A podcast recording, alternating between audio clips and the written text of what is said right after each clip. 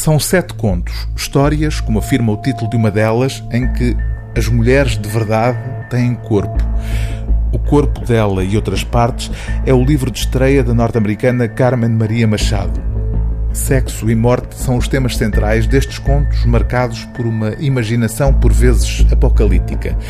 Na história intitulada As Mulheres de Verdade Têm Corpo, num mundo dominado pelos constrangimentos da moda, uma estranha epidemia faz com que mulheres comecem a desvanecer-se, perdendo a sua realidade corporal, como fantasmas uma estranheza de conto fantástico ou de literatura de ficção científica, percorre boa parte destas histórias sempre com as pulsões eróticas e o sexo em primeiro plano. Carmen Maria Machado encontra um dispositivo formal diferente para cada conto, surpreendendo o leitor a cada passo, como por exemplo na história intitulada Especialmente Abominável, construída como um conjunto de pequenas sinopses dos episódios de uma série policial de televisão ao longo de várias temporadas.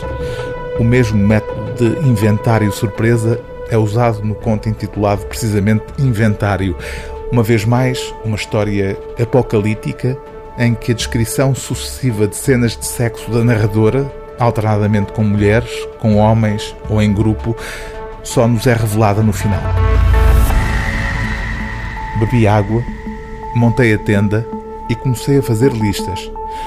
Todas as professoras desde o infantário, todos os empregos que tive, todas as casas em que vivi, todas as pessoas que amei, todas as pessoas que me amaram. Na próxima semana faço 30 anos. A areia sopra-me para dentro da boca, para a dobra central do meu caderno, e o mar está encapelado e cinzento.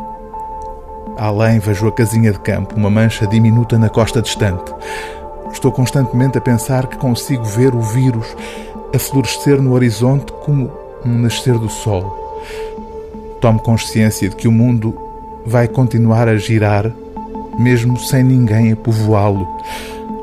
Talvez rode um nadinha mais depressa. O livro do dia TSF é O Corpo dela e Outras Partes, de Carmen Maria Machado, tradução de Tânia Ganho, edição Alfaguara.